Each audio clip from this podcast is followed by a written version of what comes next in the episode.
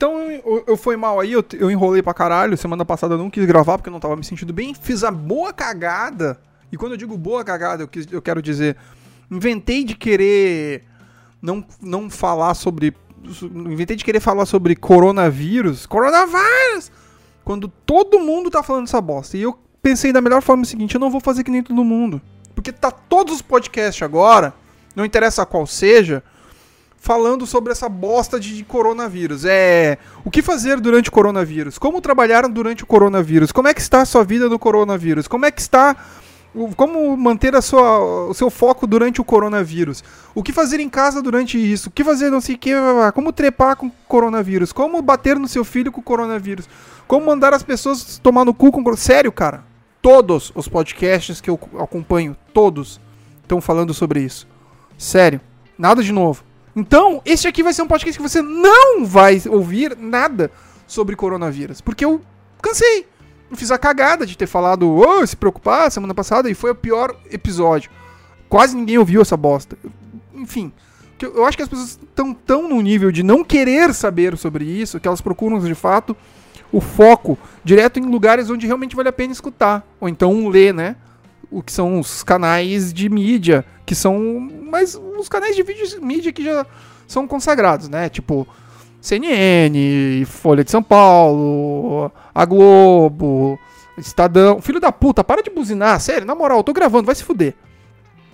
Porra, no meio do negócio o cara fica. Não era nem pra estar tá buzinando. Enfim, foda-se. E aí eu resolvi fazer diferente. Eu vou fazer um, um episódio sobre um filme que todo mundo falou umas duas, três semanas atrás e eu não falei. Por quê? Porque eu tô afim, cara. Esse podcast é meu. Se eu quiser falar aqui sobre ET e Rodolfo, eu vou falar sobre ET e Rodolfo. Por quê? Porque eu quero. Ah, mas eu não eu queria escutar. Não escuta. Pau no seu cu. E antes que venha alguém me falar, eu vou falar sobre. Ah, mas eu não. Cara, eu vou falar. Eu vou falar sobre o Poço que é um filme que eu achei foda, achei do caralho. Ah, mas não é tão bom assim. Pau no seu cu. Literalmente assim. Ah, mas esse filme aí não é tão bom assim porque é um filme sobre sociedade. Sociedade é o caralho. Ah, mas o diretor falou. Não é. O diretor tá errado. Eu que sei. Porque essa bosta, quem manda aqui nessa bosta sou eu. E eu não tô maluco, não, hein? Não tô maluco. Eu tenho plena certeza do que eu tô falando. Antes que comece alguém me falar, é, é sim sobre o, o poço é sim sobre psicologia e eu tenho como provar. E eu vou provar é agora. E se tu não gostar, para essa bosta agora. Se tu quiser entrar nessa viagem, vem comigo que vai ser legal. Mas vai ser legal no nível do tipo. Talvez quebre muito da visão que você tinha. Não, não, eu não consigo enxergar que é um problema tão sobre sociedade. E sim, e sim, sobre a condição de psicanálise humana. Inclusive, tem como analisar que quando. Ó, vou fazer um trocadilho aqui, um trocadilho do caralho. Mas eu tenho como provar, inclusive, de que quanto mais no fundo do poço você tá, menos pessoas aparecem. Ou as pessoas morrem. Até o ponto. Bom, então vamos lá. Vamos começar de, pelo começo.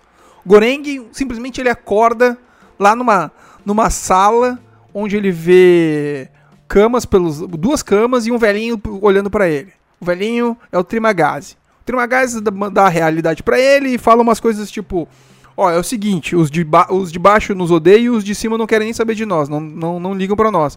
Porém, os de baixo querem ter contato com a gente e os de cima estão cagando. Estão cagando mesmo. De tanto e tanto tempo, baixa um elevador com um monte de comida. Só que quanto mais para baixo tu tá, menos comida tu tem, quanto mais para cima tu tá, mais comida tu tem. Come do jeito que dá. Porque, meu irmão, vai chegar uma hora que a gente vai descer e aí a gente vai ter que se virar. E aí é o momento que eu vou começar a falar. O Goreng, ele já chega ali com o livro do Don Quixote. O que, que a gente tem no Don Quixote? A ideia de monstros construídos pela mente. Tá, tá compreendendo? Tá seguindo aqui minha linha de raciocínio? Monstros, monstros que a gente cria. Não são monstros reais. O que, que são os, os, os monstros do Don Quixote? São moinhos. Ele acredita que os moinhos são monstros. Ele fica viajando lá e fica falando, tipo, ah, eu tenho que derrotar esses monstros, não sei o que, blá, blá, blá. E o escudeiro dele tenta puxar um pouco a realidade e dizer, não, olha, talvez não, não sei o que, e o Don Quixote não, não baixa a guarda. Tá? Então por isso que eu tô dizendo que talvez isso seja muito mais sobre a psique, psicanálise, psiquiatria, uh, psicologia do que qualquer outra coisa. Vamos começar por aí, tá? Então o Goreng é uma espécie de Don Quixote. Ele tá pirando e ele tá ali, de alguma forma, ele tá sendo colocado numa clínica de reabilitação, tá? Beleza. O Trimagazi, na realidade, a gente vai separar aqui como ego, superego e id. Os Trimagazi é o ego, é a razão, é o que faz ele manter a linha. O ego é o que faz a gente ser racional, é o que a gente é o que a gente mantém geralmente quando a, a coisa vai pro caralho, a gente vai lá e o ego nos mantém dentro do, do, do, do foco.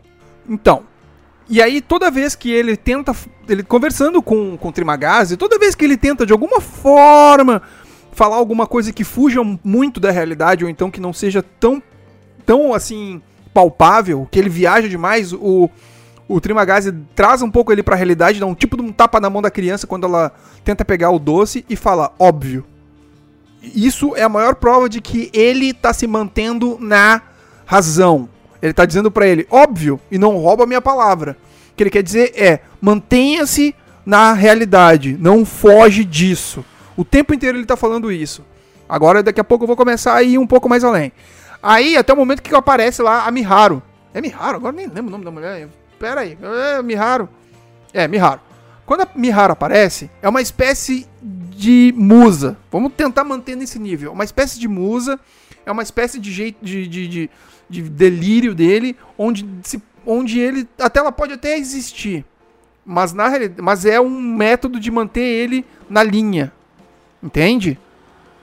É um jeito dele.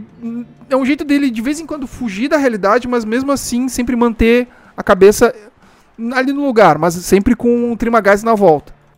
A gente vê que chega um momento onde o Trimagazi fala para ele, olha, se a gente subir, a gente não precisa se preocupar, se a gente descer, a gente tem que tem que se preocupar com comida. E aí eles descem, não sei quantos níveis, eles acho que eles vão pro cento e tanto, não lembro de verdade mesmo agora. Onde ele, o, o, o Goreng acorda e ele tá amarrado na cama e o. E aí o. O Trimagazi já tinha preparado tudo e falou assim: ó, é o seguinte, a gente vai passar por um momento muito ruim tu vai sofrer um pouco, mas a gente vai seguir vivo, tá? E quando isso acontecer, quando a gente passar por aqui, tu vai me agradecer de alguma forma. No máximo, tu, dos máximos, vai perder alguns pedaços da tua perna, etc. Mas enfim, tenta não levar isso tão, tão ao ponto de faca. Apesar da, da ironia e do, do trocadilho que eu fiz aqui, tenta não levar isso tão a sério, tá? O lance da faca é manter um pouco da, da lâmina da realidade presente onde ele fala o tempo inteiro dessa lâmina. Eu não tô querendo relacionar com o lance de consumismo, eu tô querendo realmente relacionar como a realidade ela é agressiva e vive ali no limiar onde, onde você pode bobear um pouquinho que seja, ela vai te atacar na carne. Então é mais ou menos isso. Beleza? Aí a partir do próximo ponto, onde existem os, devani os devaneios, que aí vem a Miharu, a Miharu pode ser o tipo de devaneio que corta muito da realidade e nos faz cair no superego. E aí é o problema. Porque. Porque agora entra o superego. Enfim, o superego nada mais é do que o que a Imogiri, caraca, não lembrava desse nome, enfim. Mas a Imogiri, ela é o superego. O que, que ela faz? Ela tenta manter a ordem, mas ela é extremamente emocional. Extremamente de, ela, ela, ela, ela, ela tenta, tenta manter as regras, mas ao mesmo tempo ela tá, se, ela tá se punindo, assim, sabe? Ela tá limitando muito o ego.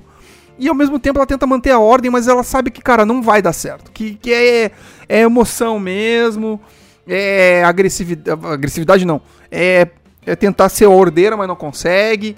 O negócio vai para emocional aqui e aqui fode. Aqui vai ser o momento onde vai mexer muito com o Goreng. O Goreng vai ficar sabendo que ele não tem muito controle disso.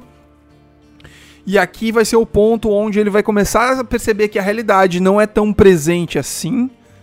Que muito do, do, do emocional ele acaba tomando boa parte da, da, da, visão nele. O fato também, por exemplo, cada um traz um objeto. E aí o, o Trimagazi traz uma faca. Ela traz um cachorro para não se sentir sozinha. Então, de alguma forma, é uma parte emocional. É uma coisa de trazer muito dessa coisa de. de, de eu, eu, não posso me desestabilizar, sabendo que o, o super ego, quando desestabiliza, a gente tem uma grande possibilidade de cair no id, e daqui a pouco eu vou chegar no id. E aí a coisa sempre ali, tipo, trabalhar com, com, com o lado com o lado irracional, porque a emoção ela é irracional.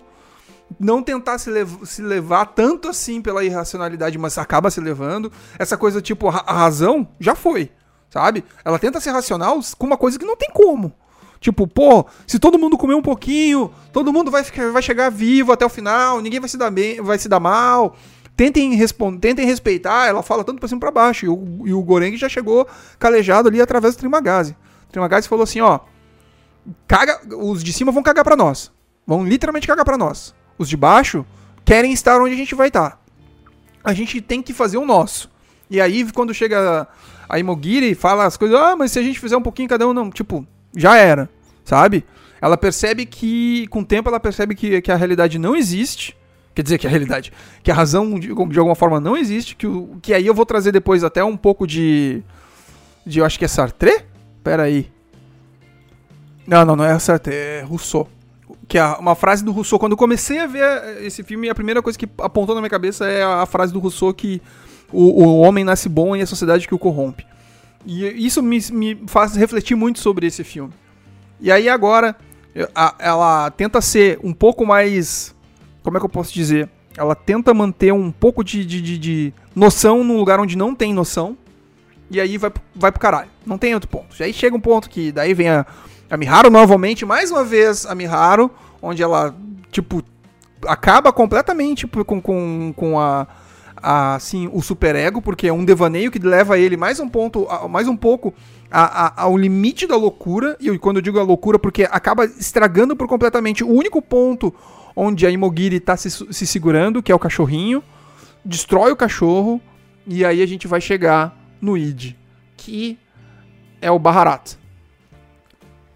O Baharat é a de alguma forma é a personificação do id. Cara, se puseram um negro lá com a ideia de se manter o negro agressivo, eu já começo a torcer meu nariz em relação a esse filme, mas vamos tentar dizer, o cara não pensou nisso, quis trazer esse ator porque esse ator seja bom, que é um ator, um ator espanhol que seja muito bom, expressivo, vou tentar enxergar desse jeito. Mas se ele quis perpetuar a ideia do negro agressivo, aí vai me deixar bem chateado. Mas tudo bem. E aí vem o Baharat. O Baharat é o é o id. O id é selvageria, cara. O id é, é agressividade. O id não. Assim, isso é uma das poucas que eu tive aula sobre psicolo, de psicanálise, psicanálise, psicologia e na faculdade, mas tipo, cara, isso é uma pequena pincelada num. Tipo, num semestre do que um, um estudioso de psicologia vai ter. Eu não tô acreditando nem, nem nada, mas enfim. O id é loucura. Ele vai, tipo, eu tô extasiado, amigo. Eu tô pilhado aqui. Eu vou pra frente. Eu vou ter que ir pra porrada. Eu vou fazer o que tiver que fazer para chegar onde eu tenho que chegar. Tanto que ele tá na loucura com aquela corda, tipo, deixa eu subir, deixa eu subir, até onde se conseguiu, as pessoas deixaram ele subir. E aí, quando ele encontra o Goreng, o Goreng fala assim, cara, talvez o problema não seja a gente subir, a gente tem que descer. Não, mas descer é fácil, cara. Descer, isso aqui é facinho, é só pular. Não, não, não, tu não tá entendendo. A gente tem que saber descer até ir lá no, no, no fundo, no fundo, no fundo, pra aí subir e aí a gente provar que, que a gente tem como, como resolver o problema e melhorar. E aí agora eu vou começar, o, começar mais uma análise. O, pro, o problema, a, a, o ponto é, a, eles chegarem na conclusão de que eles precisam ir pro fundo do poço para tentar melhorar, é o trocadilho. E eu sei que eu não sei se essa expressão existe em outro lugar. Eu acho que acredito o fundo do poço seja só no Brasil. Mas o fundo do poço, ironicamente aqui no Brasil cai bem essa expressão, é o momento onde eles decidem, não, cara, a gente tem que ir, tem que tipo pirar de vez, tem que fazer, tem que ir pra porrada, tem que fazer o, o suficiente pra gente chegar lá pra provar de que tem como melhorar. E, a, e aí vai. Aí os dois pegam cada um porrete, cada um descem, batem todo mundo quando precisa, assustam o resto. Ah, eu sei que tem as passagens também da, dos sete crimes capitais, enfim. Mas não é, esse, não é essa a minha visão. Minha visão é completamente diferente. Eu acho que, muito, que esse filme é muito bem uma alegoria sobre psicanálise, ou então sobre um tratamento psiqui, um psiquiátrico, digamos assim, onde o Goreng, na realidade, ele tá agonizando na cama. Tu vê que ele acorda numa cama e ele tá porque ele tá tendo um, trans, um transtorno psicológico, sabe? E aí eles vão até o fundo, ele chega, de alguma forma ele tá chegando até o fundo, só que quando ele chega no fundo e encontra lá o filho da Miharu, e a Miharu já morreu nessa, nesse meio tempo, etc. Que ele parou de ter os devaneios porque ele chegou num ponto de loucura tão grande, onde a Miharu não participa mais disso. E aí a gente chega no ponto Don Quixote mais uma vez. E aqui é o diferencial. Aqui é o ponto onde a gente chegou no, no momento onde ele começa a perceber a realidade em volta dele. E ele começa a ter mais ou menos o que o Don Quixote teve. Que eu estou trazendo justamente um paralelo e é o ponto onde ele percebe que não tem mais o que fazer. É isso aí. Ele acaba de perder o Baharat, ele perdeu o ID, ele perdeu as três faculdades da psicanálise, digamos assim. E ele percebe que ele tem que manter que a sanidade dele já foi, já era. Que de alguma forma ele não tem mais o que fazer, que ele tem que mandar alguma forma de provar que ele tem um pouco ainda de sanidade. E parece muito contraditório o que eu vou dizer agora. Mas é aqui é o ponto onde ele percebe que por mais que ele tenha voltado a estabilizar, ter um pouco de estabilidade racional, que é quando ele reencontra o Trimagazi, é quando ele percebe que ele não tem mais. Que ele percebe que ele tem que ficar lá, que ele vai conseguir provar para as pessoas que ele tem essa ele tem essa estabilidade emocional, racional, etc., que ele tá são. Só que ele percebe que não, não, as pessoas não vão mais acreditar nele. E que aí, mais uma vez, um paralelo com Don Quixote. Don Quixote queria ser um herói. Queria voltar pro, pro povoado dele sendo herói. Mas ele percebe que não existem heróis. Que ele não é um herói. Não, não existem heróis. Os heróis não existem. E aqui ele percebe que não existe sanidade. Que ele perdeu a sanidade. As pessoas, num geral, as pessoas vivem à beira da insanidade. Que as pessoas se controlam a maior parte do tempo. E aí vai, vem mais uma, palavra, uma palavrinha, sei lá, uma frase que é: de perto ninguém é normal. Então é isso. Espero que vocês tenham gostado. Essa é a minha análise do filme. Eu acho de verdade que o filme tem muito mais a ver com questões psicológicas psico, da psicanálise, enfim, algo do gênero, do que, num geral, tem a ver com, sei lá, com, com sociedade, etc. Eu acho que todo o filme em si, ele é mais um mergulho sobre uma análise psicológica, alguma coisa do gênero, do que qualquer outra coisa, cara. Ele é um filme muito bem completo, claro. Tem trocentas alegorias aí. Eu achei um filme muito completo. Eu não acho que ele é um filme que deveria ser nota 7. Não, eu acho que ele deveria, no mínimo, nota 8,5. É um filme bom de ver, é um filme de baixíssimo custo. Eu acho que ele foi feito assim, tipo, com três, três lances assim. Tá, eu sei que o Goreng acabou uh, se pedindo para ser preso na torre lá, né? Por, porque ele queria largar o vício dele de, de, de, cigarro. E sei que todas as pessoas ali envolvidas têm cada um um pouco da, do, do seu, da sua história, mas eu quis deixar isso mais direcionado para a forma de, de, de, posicionamento que eu tô falando. Uh, tem trocentas alegorias esse filme? Tem, tem, pode ser, qualquer coisa. Mas eu acho que essa que eu falei agora se encaixa muito melhor para mim. Eu vou ficando por aqui, espero que vocês tenham gostado desse episódio. Foi legal ter feito esse, essa análise. Com certeza farei mais. Se me agradar e agradar vocês também. E é isso, até mais. Vou ficando, vou ficando até por aqui. Até a próxima. Tchau.